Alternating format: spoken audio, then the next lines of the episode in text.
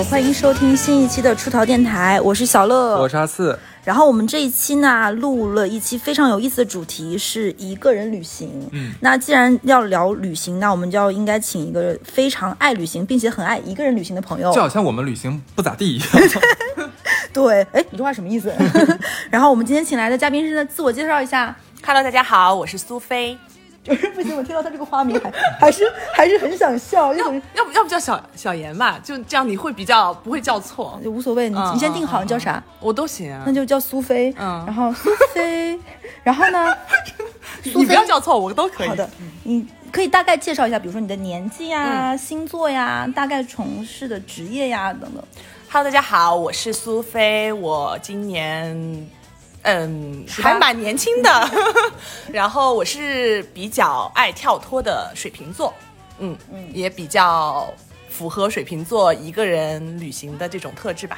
嗯，江浙一带人对吧？对。对，没错。然后我们为什么会就是想找到苏菲来录我们这一期呢？是因为我跟其实哈斯说过，就是可能我们做电台做久了有点职业病。新认识一个朋友呢，聊天的时候都会觉得，哎，这个点很好，然后感觉可以去电台聊。然后之前前几次在跟苏菲聊天的时候，就会发现她一个人去过很多地方，而且非常上头，很沉迷于此，然后也有很多很奇妙的、有意思的经历，其实挺适合在电台上分享的。所以我们就想说，请苏菲来做一期这样的节目。哎，你能说一下，就比如说你觉得就是旅行的。意义是什么？就为什么想要出去旅游？嗯，其实我觉得没有必要给旅行增加很多高大上的东西，比如说类似于什么净化心灵啊，或者说是感觉自己嗯灵魂得到了洗礼啊，类似这种。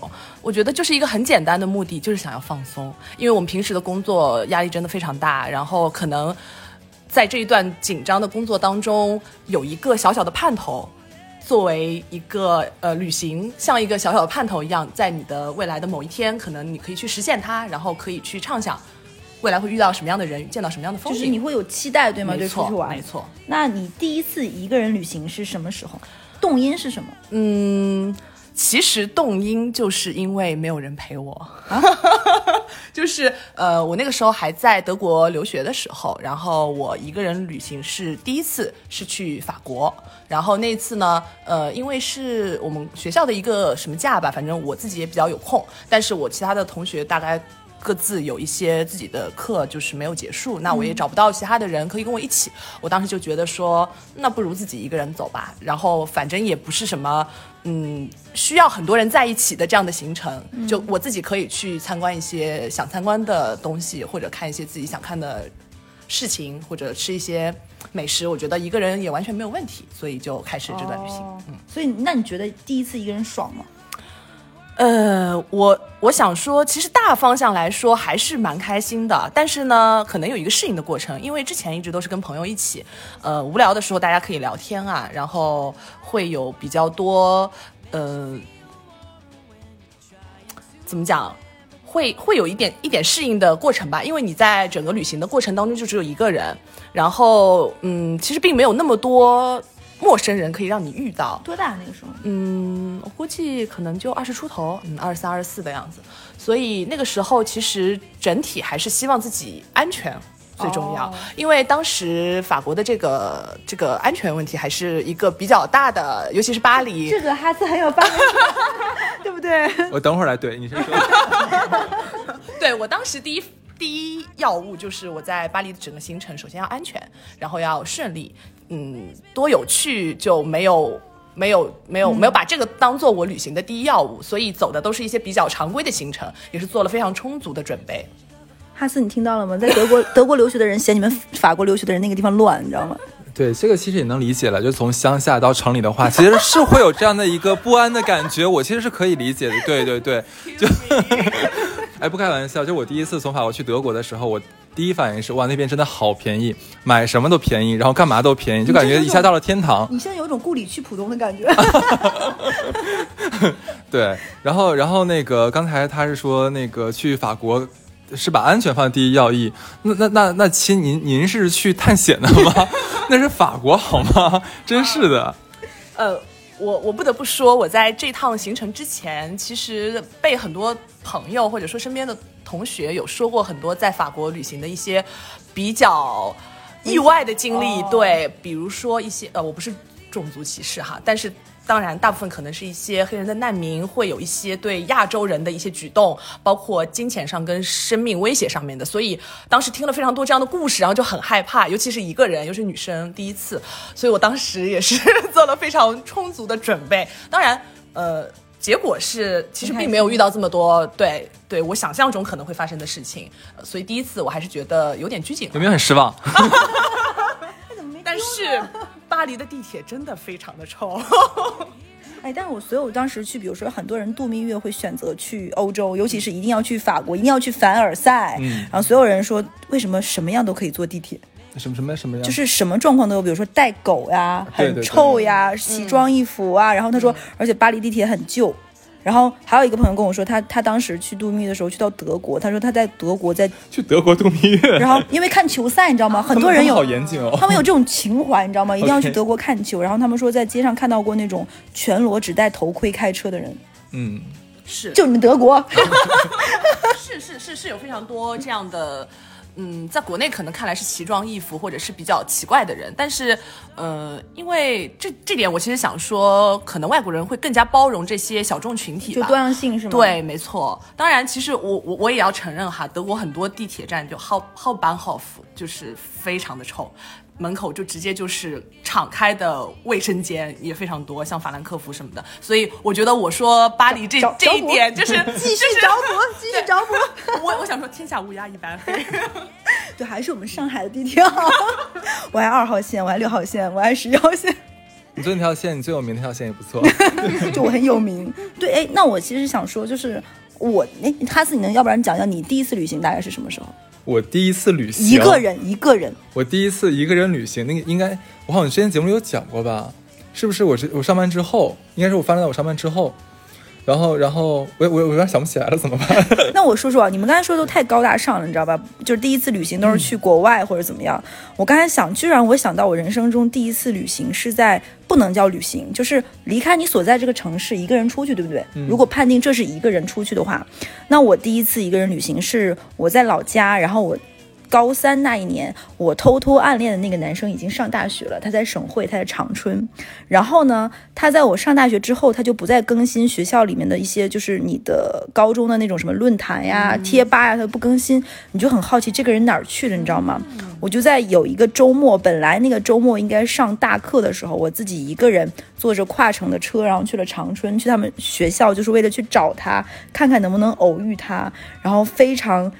就非常就自我沉醉，你知道吧？就一个女生，然后就去他们那儿逛一逛，然后然后看看能不能遇到，然后看看他的食堂是什么样子，看他以前在那个论 QQ 空间上，就 QQ 说说上嘛更新的那些地方，一个个去，就有点类似于你去一个景点打卡，然后一个个看过，然后看过发现没有看到，然后你还脑子里面想了很多次，哎，万一看到他已经谈恋爱了怎么办？天哪，我不得不说，你这个行为真的非常像私生饭。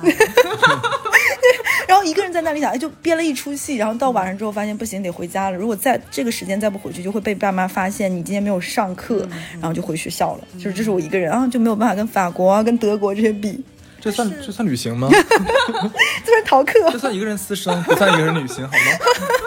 但是我觉得这是非常好的一段回忆。你看你，你重新把它回想起来，还是。记忆犹新，就是你们这些留学生真的有，我不想说什么。哎，那我问一个问题啊，就是你刚才也说了，你是第一次一个人旅行，是因为没有伴陪你一起去吗？那就比如说你会跟家里人一起出去玩，跟朋友、跟恋人，甚至甚至于跟团。那你觉得自己一个人玩和刚才说那些最大的不同是什么？嗯，我觉得最大的不同应该从优点跟缺点两方面来说。呃，优点的话其实非常显而易见，就是非常自由，你不需要去迎合别人的起床时间，你不需要在团队里面突然有一个人说啊，我好累啊，这个地方我不去了，然后你其实满怀期待的心情，然后你你要要强压着怒火劝说对方，或者说甚至放弃这个景点。呃，或者说大家可能爱好不同，你想去蹦迪，但是我只想静静的看书，就是人跟人之间很多差异。笑的，笑的很棒。你怎么你去夜店之后，发现那边特别吵，那边那人特别奇怪，就是怎么没有书，怎么没有人读书，是不是特别生气？影响我看书了，我还要读凡尔赛文学，好气哦，真是的。你别说，我还真的遇到过这样的人。在夜店看书，嗯，不是，就是很好是吗？并不是，就是嗯。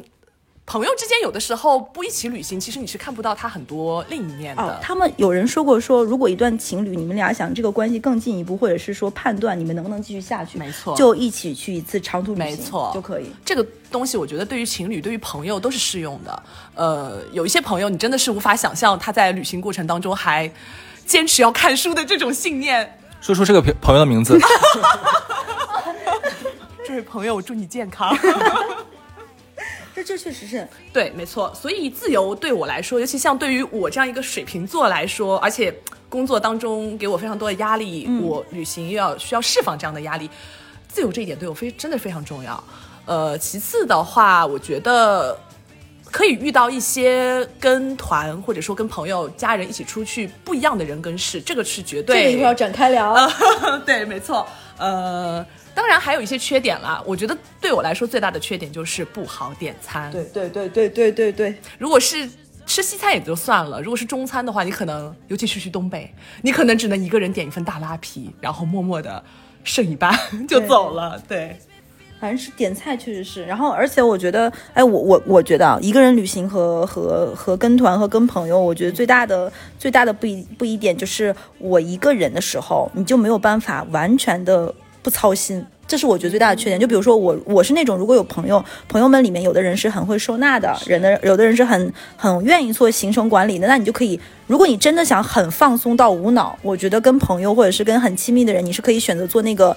我复议什么都行，对，就是做那个做这样的人，我觉得这是这是跟朋友在一起最快乐的。但但最烦朋友里面有的人是随便啊，怎么都行。但你一旦有一个人做了决定的时候，就会有人说啊，提出异议对，就这是很烦的。所以就是确实是刚才那个苏菲说的，就是旅行这件事情太考验大到底大家能不能长久相处了。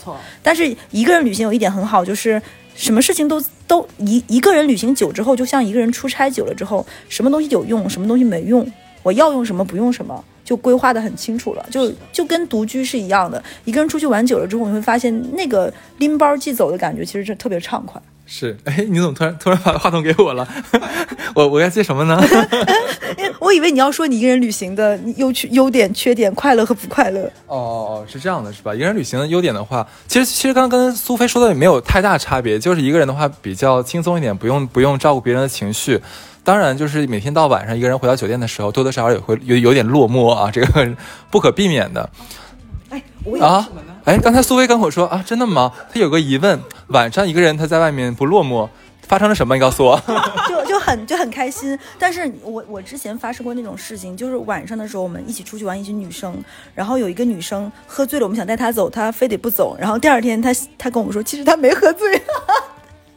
所以她是他是在借着酒劲儿想开心，你懂吗？然后然后他他当时就是对我们就很生气，我们以为他喝多，就非要给他拖走。他第二天跟我说，其实他没喝醉，他就是还想喝。结果你们都不配合他，他说下次这种场合一定要一个人。他可能有目标小哥哥，对，但我们还没有发现。然后我之前还有朋友跟我说，说她是闺蜜两个人去夜店，然后去夜店蹦着蹦着，比如 A 跟 B 说说，哎，你看那边那个男生不错，就两个人出出去玩嘛。然后结果跟对方对上眼的时候，这边这个女生还在这搔首弄姿，在舞舞池里摇摆的时候，那个男生走过来了，她整个人就心都快跳着很开心。结果那个男生拿出手机跟 B 说，我可以加个微信吗？对，一个人尴尬。对，一个人旅行去蹦迪，可能就不会出现这么这么尴尬的场面了。是。那那就再接着说回来，就是说，因为旅行之中就你没有伙伴嘛，就是那肯定和就是比如说，如果是两个人在一起或者三个人在一起，其实很多的情绪或者是说不愉快是可以通过几个人一起沟通调试，或者是说说笑笑就能够调试过去的。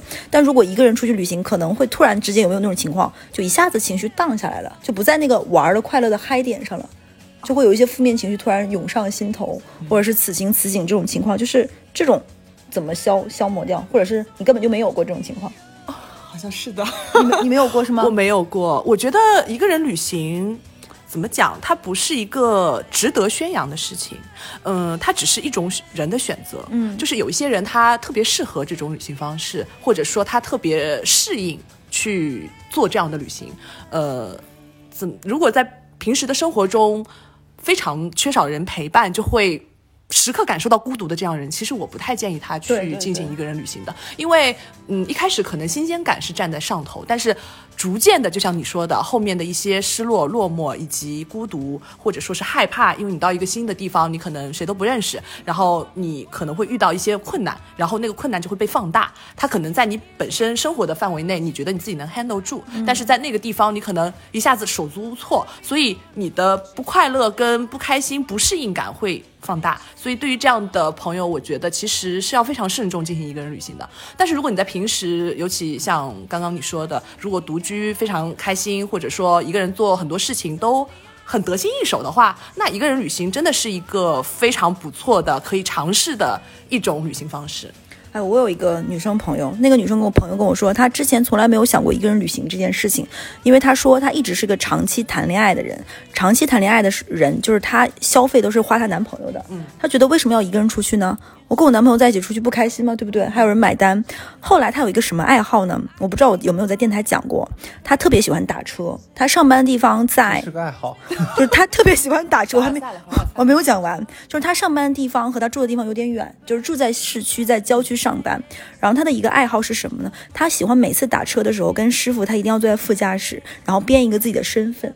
然后跟师傅说，比如今天上车的时候，他不太开心，他跟他就会说，哎，最近离婚了，然后感情不是很好，然后师傅就会吊起熊熊的八卦热火，然后呢就跟那个师傅就编编出，比如说今天她是一个离婚，一个人带着孩子，刚刚打完官司，但独立坚强的女性；第二天她就是一个刚刚就是说想要被上司潜规则，但是刚刚扇了上司一嘴巴，然后吐在了上司车上的女生。所以就是他每天都要编不同的角色在出租车上。她后来选择一个人旅行，时发现二十分钟的出租车的距离不足以他展，不足以他展开这个故事。哈斯的表情实在是太痛苦了。但是我不得不说，我这一点上我对他有一点共鸣哎，居然，呃，因为我自己是非常喜欢跟陌生人聊天的，啊呃，尤其比如说有些那种出租车司机 那个人真的不是我。就是他，就是他。因为我觉得去一个新的城市，你可以选择做一个新的人，你可以选择做一天当地人，只要你能够很好的 handle 住这个所有的未来的事情发展的走向，以及你所编的故事，你可以把它作为一个你旅行当中的乐趣。然后对那个、那个女生就跟我说，她会说说说，她说她的撒谎不是为了伤害谁或者什么，她就享受于那一刻自我自己编的这个故事的完整性，对甚至于这个这个谎话可能会被别人戳破那个瞬间，她。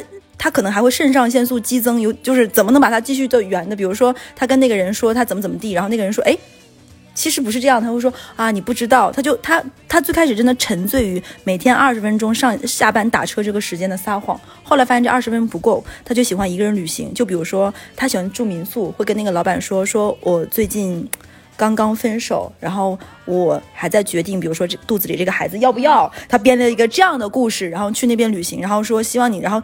当地的民宿老板还说啊，理解你的心情，我给你安排一个，比如说朝着海的房间啊，怎么怎么样。他在那儿，他可能会把这个故事延续到，可能他会自觉的，比如说打车的时候摸一摸肚子，做一下干呕，就但是你也不懂为什么会有这种体验派，我不知道听听众朋友们会不会觉得这个人很困惑，但他就是这个样子，他不是为了撒谎得到什么更多的实惠或者是什么好处，他就享受于这种彻底的逃离他现在他的啊他的工作非常的枯燥和繁琐。所以我我我觉得我能理解他的这种这种爱好，我觉得他这个有点类似于一个人的出轨吧，就是什么？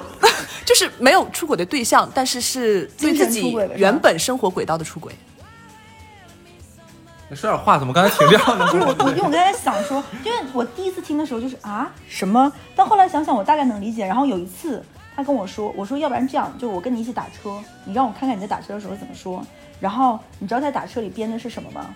他说，你知道他他在那次打车的时候，他编了一个非常离谱的，居然师傅信了。我们俩也就差了个六七岁，嗯，他在车上跟他跟那个人说说他是我妈，我心里想说操，你就是想占我便宜。然后那个师傅就很震惊说不是吧，你这么年轻啊？那个女生说你不知道我的脸，这个干细胞打就花了二十万，就是就是真的那个出租车司司机信了，我是他女儿，她是我妈，她已经四十五岁了，然后我只是长得老一点，她只是长得长得年轻一点，她这个脸花了几百万保养，对，然后我是她第一任老公的孩子，她找了一个有钱的第二个老公。我不得不说，这个故事真的真的有点离谱，我有点受不了了。就是他，他就我我就不太懂，就是他这种那医生怎么说？现在 治不了了，治不了是不是？哎呦，晚期了。我觉得这一期录完，哈斯会对于女性越发的困惑。女性十大奇怪迷惑行为之一。然后，那我问一个问题：你一个人出去玩的时候遇到过危险吗？哦，危险倒还好，但是我有过非常窘迫的时候。呃，那一次还是法国那一次旅行吧。那次法国旅行简直了，就是可能是我德国留学生要把法法国黑到底。哦，我不得不说，真的跟法国无关，是我个人的问题，是因为我错过了回程的飞机。然后呢？然后我错过了飞机之后，且慢，法国飞德国还要飞机吗？要要，我以为可以，可以，就是欧洲可以靠。也可以。哦，嗯，是想啥呢？呃，因为我错过了飞机，然后那个时候又是圣诞节，所以机票非常不好买。呃，我当时选择的是回程坐，呃，火车，就是那种卧铺的火车，呃，就是你懂的，就是那种就是三层的那种那种卧铺，然后中间会停好几个法国城市、德国城市，就是一站一站一站过来的。然后呢，呃，那天我整个状态也不是很好，因为错过了飞机，心情也不是很好。然后上了那个火车之后，就整个人处在那种昏昏沉沉，然后大姨妈又来了，就整个人也不是很很正常的那种精神状态。我上了火车，找到了我那节车厢，上了床我就睡了。然后到中间某一个地方，我感觉那个火车慢慢要停，我就下来打算去看一看，上个厕所，可能休息一下这样子。结果我后来发现越来越不对，这个地方好像不是我要去的。我下来之后问了所有的乘务员，他们说你这节火车 split 分了，就是它前半部分进入了这个轨道，后半部分进入了另一个轨道，就是后半部分那个轨道呢是要去汉堡的，但是我当时读书的地方是在慕尼黑附近，所以是完全南辕北辙的两个方向。然后我的票其实是 A，就是应该要去那一半边的，结果我现在所在的位置是去汉堡的，也就是说我坐错了车厢。然后我就问了乘务员说：“哦，那这个车要在这边停多久？”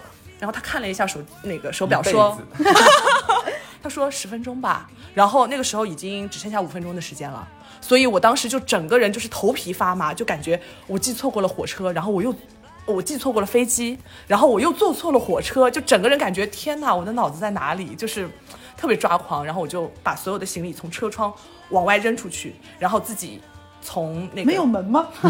因为非常远，因为我是在第三层吧，就是那个卧铺，然后当时就非常着急，因为德国的火车站台是你要换站台，你要先下去再上来，不是不是直接就是可以有一个很方便的，就是其实你可以看到那个站台，你可以看到那个站台，但是。你不能直接过去，你要下去上去，就是会花很多时间。然后那个时候只有五分钟，我的那个 A 的那个方向的车要走了，嗯，所以我当时就是超级超级紧张，抱了我所有的行李冲下火车，然后上了另一个站台。结果我上去之后两分钟，那个车就开了。那你速度还挺快的。对，所以这其实是一个惊魂未定的未遂事件，但是给我真的留下的印象蛮深的。所以大家出去一个人玩，千万千万千万一定要注意自己的所有的这个坐车的信息啊、行程啊。呃，不要坐错车啊，这个真的是非常非常重要。所以也就是你刚刚说的，一个人旅行可能会遇到的这样的一些问题，就是如果你并不是那种很想操心的人的话，可能一个人旅行会给你带来这样的一些困难。哎，我学生时代的时候，我是很愿意一个人出去玩的。等到我工作的时候，因为经常一个人出差之后，我就不太愿意一个人玩了，因为一个人出差就已经很累了。如果再一个人玩，你就想做个懒人。所以我在我还是小朋友的时候，我是不太能理解，就是为什么会有人选择游轮这种玩法。后来发现真的不操心，不操心就是最大的快乐。我我没有就是刚才苏菲说这种一个人旅行出现过这个状况。我一个人出差的时候，因为我经常之前的工作出差要去很多乡下嘛，这个乡下去那个乡下再去那个乡下。然后有一次我应该是从陕西的佛坪要坐要坐高铁，然后回到成都，然后结果我坐过我在车上太累了，因为一直在来回连轴转嘛，然后我就在火车上睡过站了。等我睡醒的时候，发现已经到了宜宾了，就另外一个城市，我忘记是哪里了。然后已经过了大概高铁多开走了一个小时。然后我要下车，然后那个乘务员说你回去已经没有了，但是我第二天早上有新的行程，然后他说那你只能现在下去，你自己再想办法，但是回去的火车肯定没有了。然后他给我非常尴尬的写上一张纸说，叉叉叉身份证这位乘客在车上睡过站了，然后我就带着这张纸下车，然后我我。第二天早上有很重要的工作要做，所以我当天晚上没有办法，然后我叫不到车，我是叫了一个拼车，然后因为你你单独叫车也叫不到，而然后我叫了个拼车，坐了两三个小时的跨城的拼车，然后回到了成都，就是为了赶第二天早上成都的飞机。天哪，也是一场人在囧途的感觉。对，然后但是我有一个也很危险经历，但不是一个人旅行，是当时我们在尼泊尔，然后当时胆子太大了，我不知道我在电台里讲过没有。我们两个女生到了，因为我们是四个朋友，然后两个人先去，两个人后面因为是马来西亚的航空出了很多状况，等我们到的时候，那两个人已经按照他们的既定行程走了，所以我们两个要赶上他要坐跨城的那个。就是私人车嘛，租车，我们坐了六个小时的私人车，那个车要在尼泊尔翻过山，翻过村庄，在晚上哦。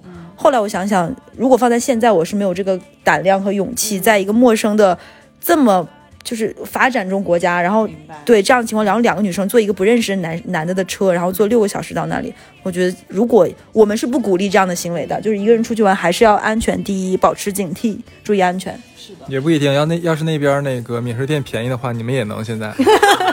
对对对，如果如果是在三亚，我估计也挺开心的。啊，我还有一点比较突然想起来的事情，就是一个人出去玩千万不要喝挂，这也是非常非常重要的事情。这个你不是一个人出去玩，你在哪儿都不行吧？哎，咱俩咱俩有脸说这话，就是咱俩录过两期 MC 酒醉。因为我记得我当时那次是去荷兰吧，然后荷兰你也知道的，就是一个非常适合 happy 的城市，就是到处都洋溢着 happy 的气息，然后就比较开心。结果我一个人吗？呃，不是一个人，但是跟朋友一起。我最后是在一个人在路边吐，就是在路边，已经是趴在地上五分钟，没有没有人过来。你喝多少？我估计我那天可能喝了，不是有没有很气？当时老娘趴了五分钟，怎么还没有人过来？快点捡我！我失去了，我失去了记忆。我记得我当时只是躺了一下下，然后一觉醒来，嗯，我怎么还在这里？我当时躺多久？真气死了！因为我的朋友就看见我冲出了。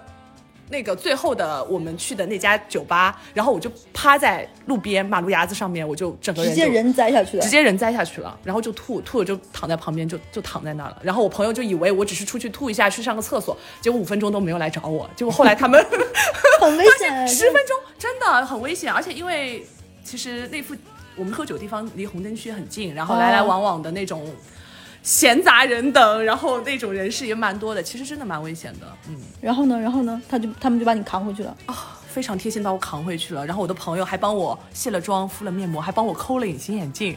我真的非常感谢我这两位贴心的朋友。我我我真的觉得苏薇其实你不是这么想的，在苏薇被搀的时候，心里想：用你们显孝心啊，老娘想躺在这里等人呢，真是气死了，给我放下去。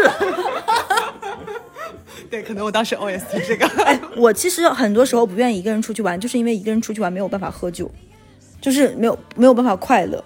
没错，就如果我那天不是跟两个朋友一起的话，我估计我不可能喝这么多，我应该会控制一下自己，可能喝两杯 Tequila 就啊，差不多去跳个舞就好回家了。那就已经聊到这儿了，一个人旅行，那是不是该聊到艳遇了？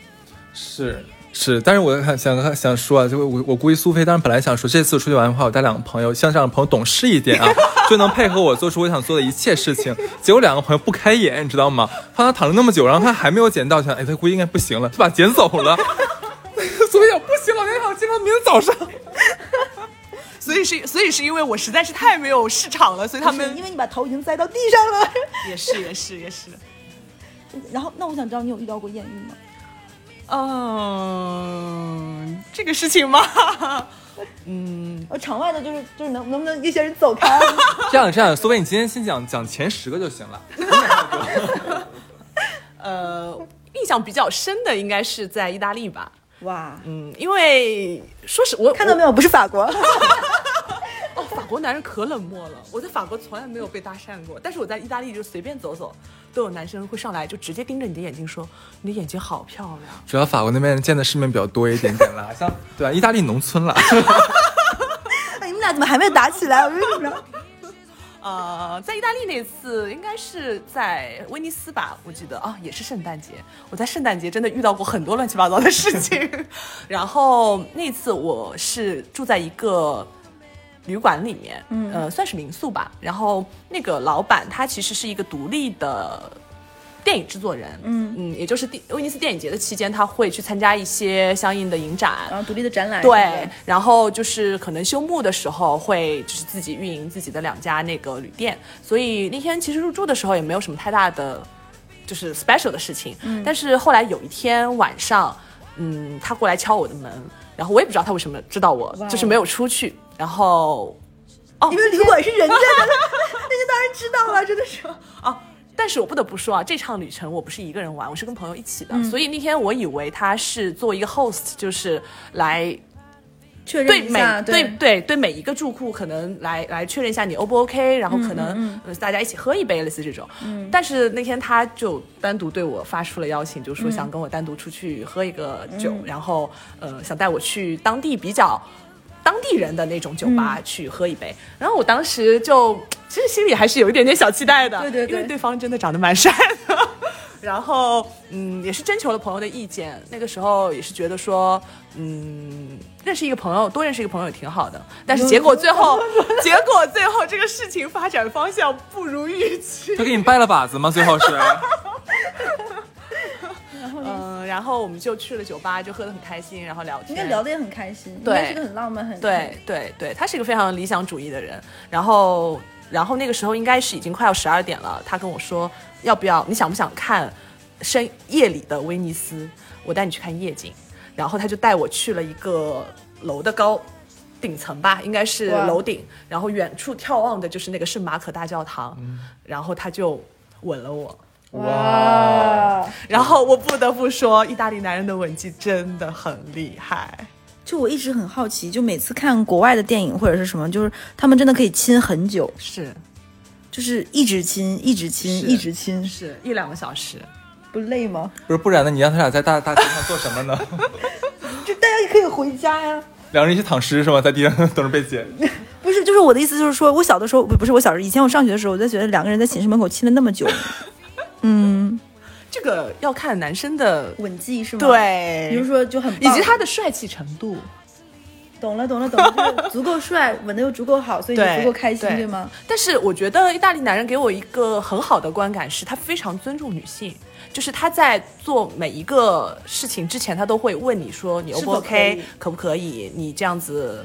喜不喜欢？就他都会问你，然后他会，如果你说 no，他就绝对不会再继续。所以我觉得非常尊重人。所以法国男生不这样是吗？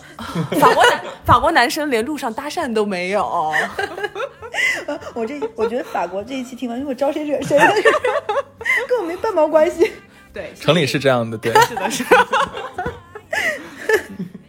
哎，那你们在旅行当中有没有丢过东西？嗯。好像有吧，好像有吧，我好像有丢过钱包，但是我的很重要，对，不是很重要，应该是身份证件还在身上，因为我我我有一个习惯会把钱跟身份证件分开放，所以如果就算钱丢了的话，像一些卡什么的身上拿着，就是其实不会有太大影响，只是心情不太好。你有过吗？有，我好像之前节目有想过，我觉得觉得最大的一次就是那个是在。文莱过机场安检的时候，真的那个包就过了一下安检机器，我再把包拿出来掏手机的时候，手机就没有了。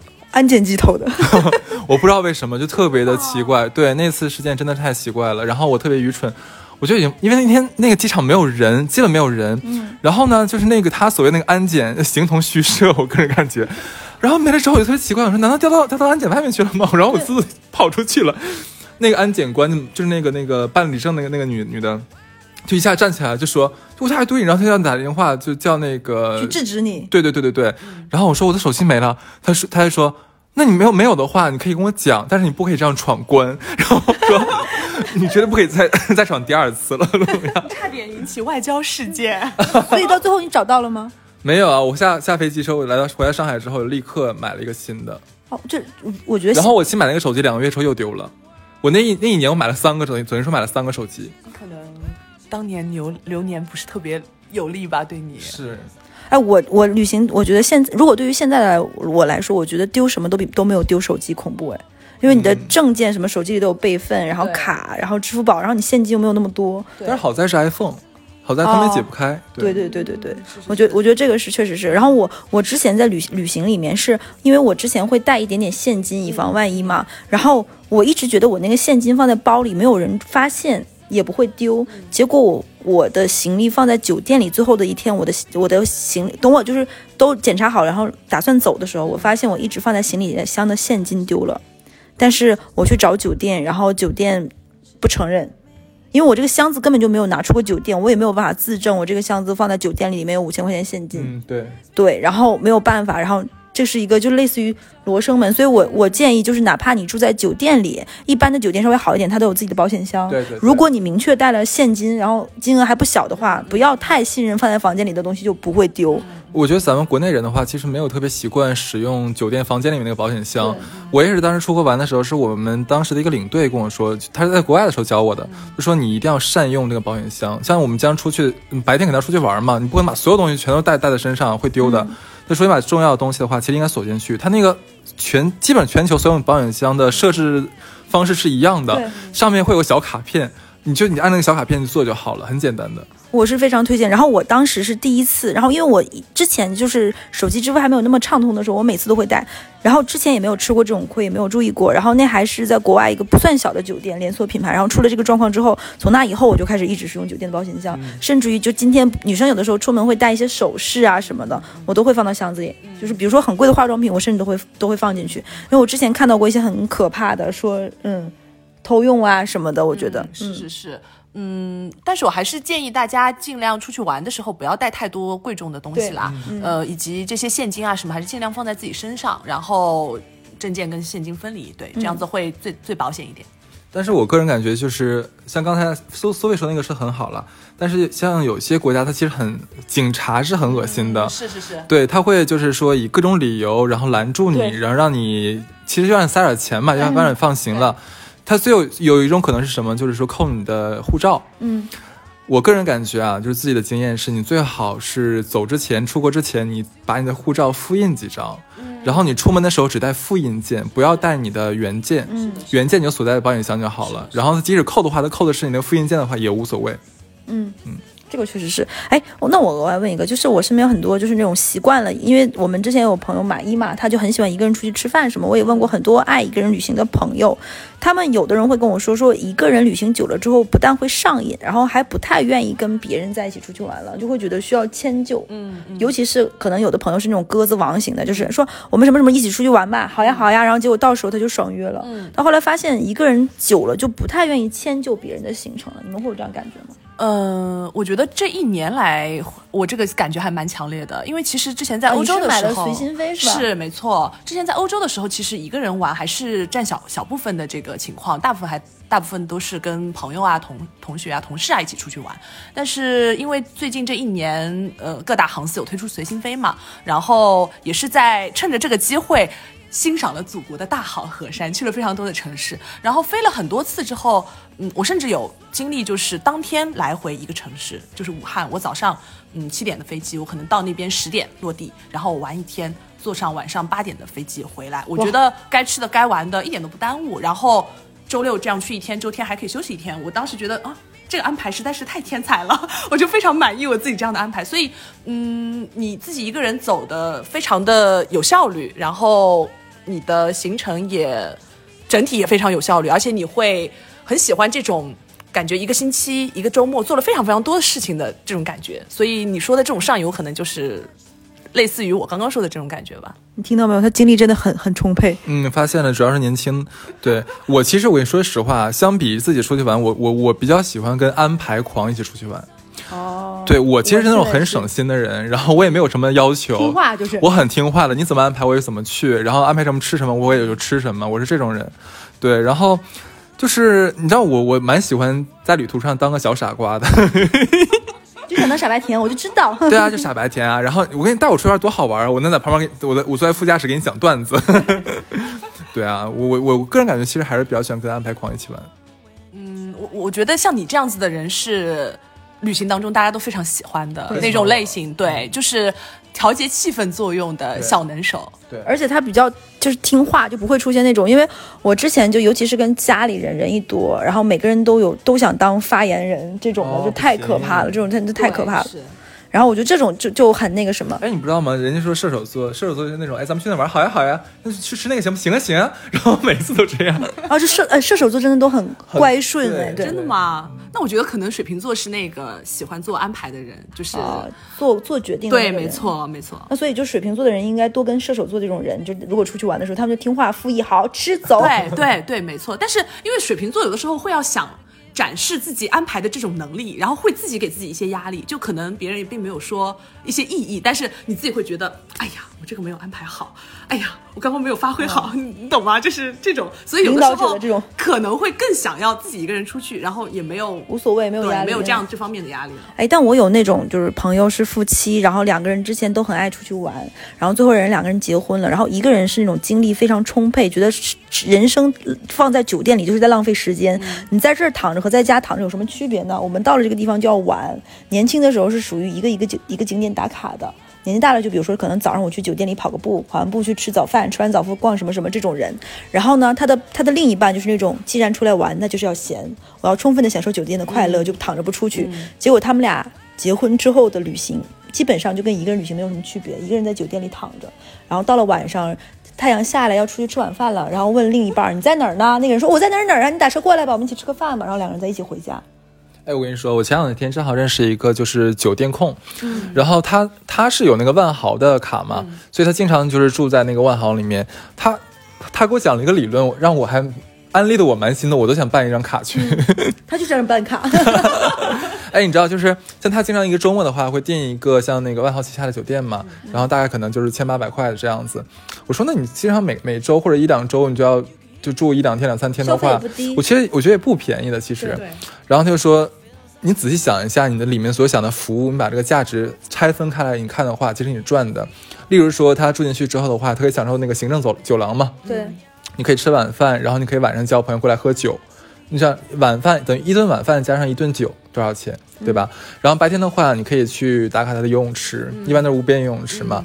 那你单独去用去那好点游泳池要多少钱？对然后它里面还有不错的那个健身房，啊，健身房这个很诱人，而且人很少，是对，好酒店的话会很少，就是林林总总你加起来的话，而还有早餐。对，我其实非常 enjoy 那个酒好酒店的早餐的，我特别喜欢。对，所以林林总总你加起来的话，然后然后你还能住一个很棒的房间，然后里面还有像泡泡浴啊这类东西，你都可以享受。等于说你去了一次那个汗蒸房，你这样加起来的话，其实你可能远超于你所花的这个房费。哦这个这个，我觉得这种就是很适合那种前面他做好了很多的规划，他能够享受的，而不是说那种有的人去住酒店，就是说我是来睡个觉躺着的。我觉得这种是那种很享受酒店设施服务的。哦，对，可以发朋友圈拍照定位啊，不很开心吗？对对 对，附加值附加值，是不是应该再叫几个姐妹来一起做上海拼去那个叫什么拼团拼团姐妹？拍照。哎，上海现在有很多网红酒店，就有很多人去打卡拍照，在酒店里要各种服务。但是我觉得，就算你去外其他一个城市，你只是去住酒店，那种心情跟在家还是完全不一样对的。对的，哎，就是你们有没有那种感觉？就比如说，如果你一个人旅行，在旅行之中，你的你你的所见所感，包括在过程中你会解决一些问题，这个就会有一种豁然开朗的感觉，就会觉得出去玩一次就是一次充电和休整，然后又会觉得很强大，就会觉得你再回来上班工作都没有那么烦了。当然了，也有人可能觉得回来上班会更抗拒，然后就会觉得，哎，这次有有让自己觉得其实自己比自己想的牛逼，我可以解决很多问题，不需要靠别人等等的。嗯，确实是。呃，我自己旅行的话，其实是有一个习惯，就是我在旅行过程当中，我喜欢选一些提前选一些歌曲吧，就是我会。专属于这一个城市或者说这个地方的一些歌曲，然后我会一直听，因为我是一个旅行嘛，只要我不是跟人家交流的时候，我都会一直听。啊，这是个不错的对，然后在整个过程当中，嗯，这些歌曲一直陪伴着我，呃，也不是说给我自安全感吧，但是我会把这些歌曲作为这些城市的一些定位，一些把它对像打标签一样的，等到我以后再听到这些歌曲的时候，我马上就会回想起我曾经在这个城市做过什么那你。说德法国是什么音乐？啊，这个吗？可能就是一些比较嗯聊骚的音乐了。我以为我以为你会唱《乡村爱情》，但我我是觉得，就是我有一次一个人在外面旅行的时候，然后遇到了一个可能是我不知道他是不是骗子吧，然后他说他遇到了一些状况，然后我把钱给他，然后第二天的时候我在路过的时候没有看到他，我我就觉得他没有骗我。我那一刻的感觉很好，嗯，就是就是这个点，可能很多人不太懂，就是他今天在这里说他没有饭，怎么怎么样，很饿，然后我我看到他，然后他可能没有钱，然后等我在路过的时候，我打算走了，第二天可能我想走的时候，我把我身上所有的零钱都给了他，然后我心里想着的话，不论他骗不骗我，我都觉得无所谓。那你没有第二天跟他聊天，看他有没有换个新的故事、新的身份这样子？他就是我那个朋友，是吧？他不只有打车一个爱好。我那朋友听我这个电台。对，哎，那我们说到这里，其实这一期也聊了蛮多内容，就比如说，嗯，我之前有一个还蛮喜欢的电影，叫做《前度》。是阿娇跟那个陈伟霆演的，然后那个阿娇就她那个她她那个故事我就不给大家讲了。其实她是始于她跟她当时的男朋友出去旅行，结果在机场的时候看到了前男友等等等等一系列。然后她每一次出去玩都希望自己的另一半或者有人带她，然后她就去找了她妈妈，她妈妈她就跟她妈妈说可不可以带我出去玩？她妈说大概是说旅行其实未必要等人带你，有人陪你，你其实自己也可一个人可以玩得很好。那肯定有很多人，尤其是我们的听众朋友，很多人可能是学生党。或者是刚上班的人也想摩拳擦掌的想一个人出去玩，那对于这些第一次打算一个人出去玩的人，有没有一些什么建议？嗯。我觉得就像我刚刚说的，我其实一直在强调一件事情，就是旅行，你是一个人玩还是跟别人一起玩，没有好坏之分，只是说适不适合。首先你要先对自己的能力以及心理状态进行一个评估。如果你是一个非常缺乏安全感，然后觉得自己在一个陌生的城市会手足无措，然后这种情况发生的概率会比较大。同时你觉得你自己。不太能够 handle，然后不能够 enjoy 这个乐趣的，就没有必要一定要挑战一个人旅行。我觉得跟朋友一起玩，跟家人一起玩都是非常好的体验。我其实也有一帮很喜欢一起玩的朋友，经常一年或者呃半年，隔着半年就会一起约着出去玩。所以我也并不是说，嗯，从此以后就只一个人出去玩了。所以我其实是享受跟不同的人一起玩，或者说我自己出去玩。给我带给我的不同的体验感受，所以如果这些朋友他出去玩更多的是顾虑的话，那我觉得完全没有必要一定要去尝试这个东西。但是如果你评估完自己的状态，你觉得你可以接受这样的一个挑战，可以去尝试一下，那我觉得首先先从比较安全的一些城市开始，呃，挑选一个比较好的目的地，然后不要安排太多的行程，给自己不要太多的压力，因为平时我们上班其实已经非常辛苦了，你如果旅行的时候还给自己定 KPI，那我觉得就。太得不偿失了，所以嗯，更多的是休闲放松，然后选一些好听的音乐陪伴自己。我觉得这个可能就是踏出第一个第一次一个人旅行的第一步吧。我我的建议的话，就是我先说说我的，我觉得就是不要怀揣太大的期待，没错，就是可能没有你想象中的那么美好，就也不是完全适合于每个人。我们节目现在变这么丧了吗？就是就是因为我有那种朋友，就是可能刚分完手，觉得自己一个人出去玩，就可能比如说。唤醒涤荡这个那个的，觉得这一次可能玩，结果他每去一个地方都会狂哭，到一个地方给我打电话，给这个打电话，然后狂哭说啊，在这里就是这是我前男友其实最想吃的东西，我们当时说好了要一起来这儿，怎么怎么样，就根本就没有疗疗愈到他。这样子解决方式的打开方法不对，他是应该去到一个陌生的城市，但是他应该立刻到了之后落地之后立刻打开交友软件。我跟你讲，有新的人摇一摇，有新的人补充进来的话，你还记得男朋友、前男友？他他就他就这个样子，就是很上头。我就觉得，然后这是我的第一个建议，就还有一个就是，如果你是那种想要换一个城市，就是也不要对于。遇到新朋友这件事情抱有太大的期待，因为你你从一个新城市，不，你从现在这个城市到一个新城市，你带着这种期待和那个什么，你想想那个城市的人，他们就在自己的圈子里这么生活，就是你没有办法让对方跟你在同频的这个心理状态上，不要对于什么邂逅呀、浪漫什么怀揣那么高的期待值，反倒有可能就是柳暗花明，就是别处开花，倒是有可能。还有一个我的建议啊，就是不要把预算卡着自己的上限做。就是比如说你手里只有一万块钱，你给自己定个一万块钱的旅行，我觉得这是没有必要的。就是我们东北有句话好像叫“穷家富路”，对吧？就是你出去就不要太卡着自己的那个什么了。如果你做预算就做在自己上限，就是你有一万块钱，你就要花一万块钱，其实挺可怕的。青游爱好者这期要怼你了，真的就是 就是，不信我一千块钱游巴黎。就是这是我个人建议，就是不要这个样子，因为你没有办法确定你在旅行中会不会，因为我在旅行中生过病，嗯，就太可怕了。你当时当时我第一个反应就是幸好我买了遗体回国这个保险，这我都已经做那种，因为我在那个地方，在你想你在发展中国家，然后水源又不好，你在那里是先是吐，后来是上吐下泻，后来是几个女生一起上吐下泻，起不来床，然后你又没有很好的就医，你当时就觉得你是不是得了当地的某种就是流行性的这种没错病，就很可怕，所以不要卡着自己上限，万一出了什么意外，而且就是旅行只是你生活中的一个休息的那个点，没错你还是要回到你真实的现实生活中来，你不能一直是逃避的。然后当你回来的时候，发现都没有钱了，或者是背着很重的卡债，就是如果一定的压力会是你的动力，但是你的如果压力很大，那你旅行的意义就就没有了。所以我不不太建议这样。是的，你呢？不是，嗯。不是不是有那么一句话说嘛？旅行就是你从一个自己住烦了的地方跑到别人住烦了的地方去住一住的这么一件事情。所以其实，嗯，对于每个个体来说，你自己住的地方对于别人是旅行目的地，对于你自己就是你自己的生活。所以还是要专注于自己的生活比较重要。嗯嗯，呃，我是感觉啊，就既然说是咱们不是要给建议吗？那肯定是给那些。准备，他已经有想法了，我就要一个人去旅行的这样的人了，不然的话，其他人的话，他们也没有这想法嘛，对吧？我是觉得说，你既然已经想自己一个人出去玩了，那你就直接买个机票，买个什么东西就直接去。你就像刚才小乐说的，你不用有太多的期待，好不好都无所谓的，你就试一次，你就感觉一下自己，把自己把朋友圈抛开，然后自己一个人去到一个陌生的城市，对吧？你要到了之后，你觉得害怕，觉得不安，那你就在酒店里待着，无所谓的，对吧？感觉该要感觉待着感觉不忿或者或者不怎么样，感觉。不甘心，你下楼走走，你就绕着你的酒店楼下几个街道算乱走一走，总你总能找得回酒店吧？那就可以了。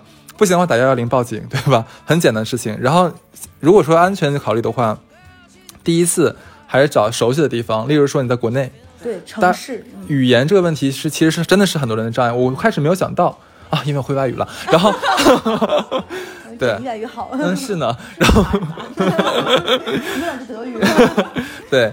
然后，如果你在国内的话，这个语言的给你的安全感，这个能极大的帮助你提高你的这个一个积极性。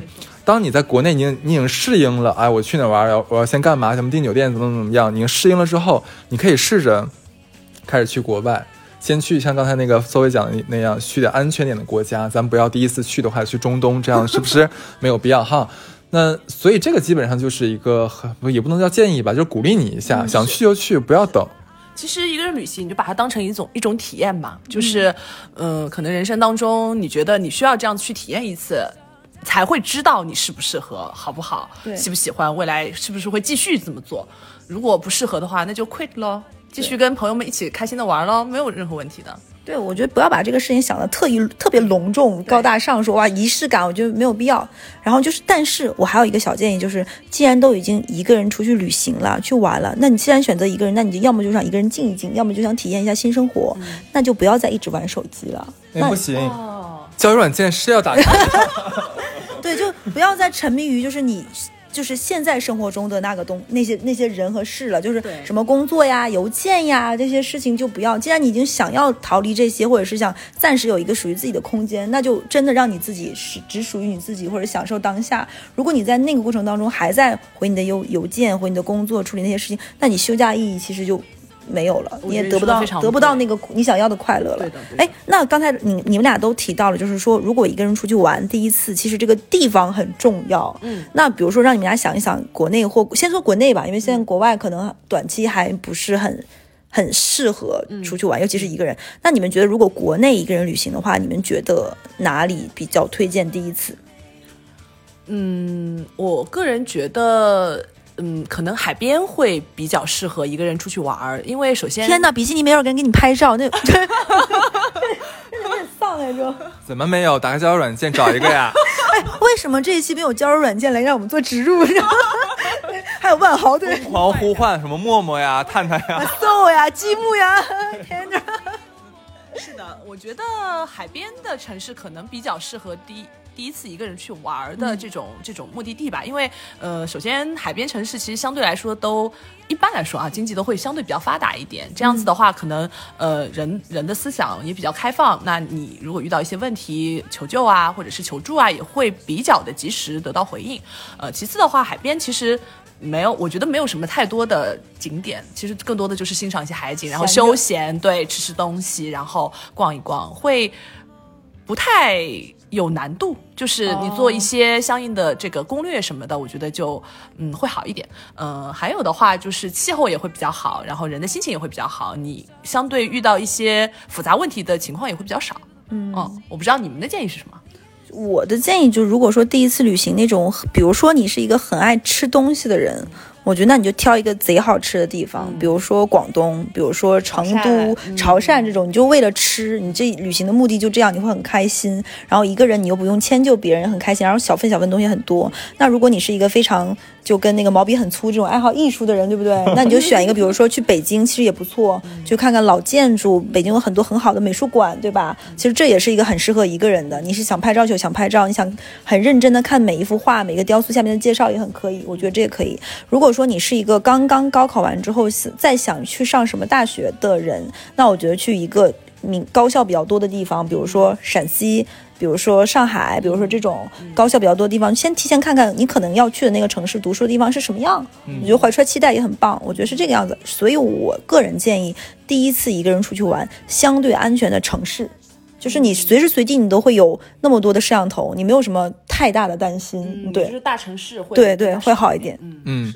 那你们都说的是比较推荐哪儿，那我就说不推荐哪儿好了。嗯，太好。我其实很不推荐的是去看咱们国家的那些什么名胜古迹，然后还有那些什么所谓的自然景观。对，当然我不是说咱们国家自然景观不好看，不是这个意思，而是说我们的那些名胜古迹，什么黄山啊、泰山什么的，人乌泱乌泱的，那个体验感是非常非常差的。嗯。而且像景区里面的话，你想找个上厕所的地方找不到，还要排要要么排队，尤其女孩子一排队排好长好长好长。然后那边吃的。死贵，然后还不好吃，还不卫生，对吧？然后你一天只是人挤人，人挤人，你爬个山，你拍照你又拍不了，旁边全是人，怎么截截掉吗？不可能的，这种体验会直接打消你后面的那些积极性。所以说，我是不太建议刚开始旅游的话，就去看那些所谓的那些就是什么山啊，什么东西的。这种就适合跟爸妈一起出去玩，你知道吧？真的那是纯陪爸妈，就自己没有什么愉悦感的。我个这是我个人的感觉啊。我其实蛮蛮推荐第一次出去玩的话，去那种你心仪已久的城市的，还是得要城市。对城市的话，相对来说比较贴近于贴近于我们的日常生活吧。你该干嘛你都知道。那可能每个城市的生活习惯不太一样。像我刚刚从哈尔滨来上海的时候，也有很多不太习惯的地方。对，但是你可以一两天。你会这个是一个成就感，我跟你讲，就当你觉得你哎，你知道这个城市跟你我的城市的不同，然后这个这个地方的很多像公共设施啊或者规则，像上海、北京是左行右立嘛，对吧？跟还跟我们不一样，能体会到一些人文的一些素质或者关怀的时候，你其实会有一些很不错的这样的体验的。嗯，是的，而且大城市的话，其实交通比较方便，呃，也会节省很多不必要的会遇到问题的这样的时间，就是你可能嗯中转的这种路途上面的一些可能嗯比较。困难的地方会少一些，嗯。那我们其实这一期也就差不多，就把一个人旅行的好的地方、不好的地方、遇到的困难，包括其实马上现在现在已经三四月份了嘛，正好是踏青出游的好时候，而且疫情已经慢慢的已经控制住了，其实正好是可能上一年的年假马上就要结束了，然后这一年正好是可以好好出去玩，还有清明小长假、五一等等的，你可能会想出去玩，或者是看看老朋友什么的。那不论你是一个人玩也好，还是说一起玩也好，都享受一个好时光。那差不多，好。Bye bye. Bye bye. Bye bye.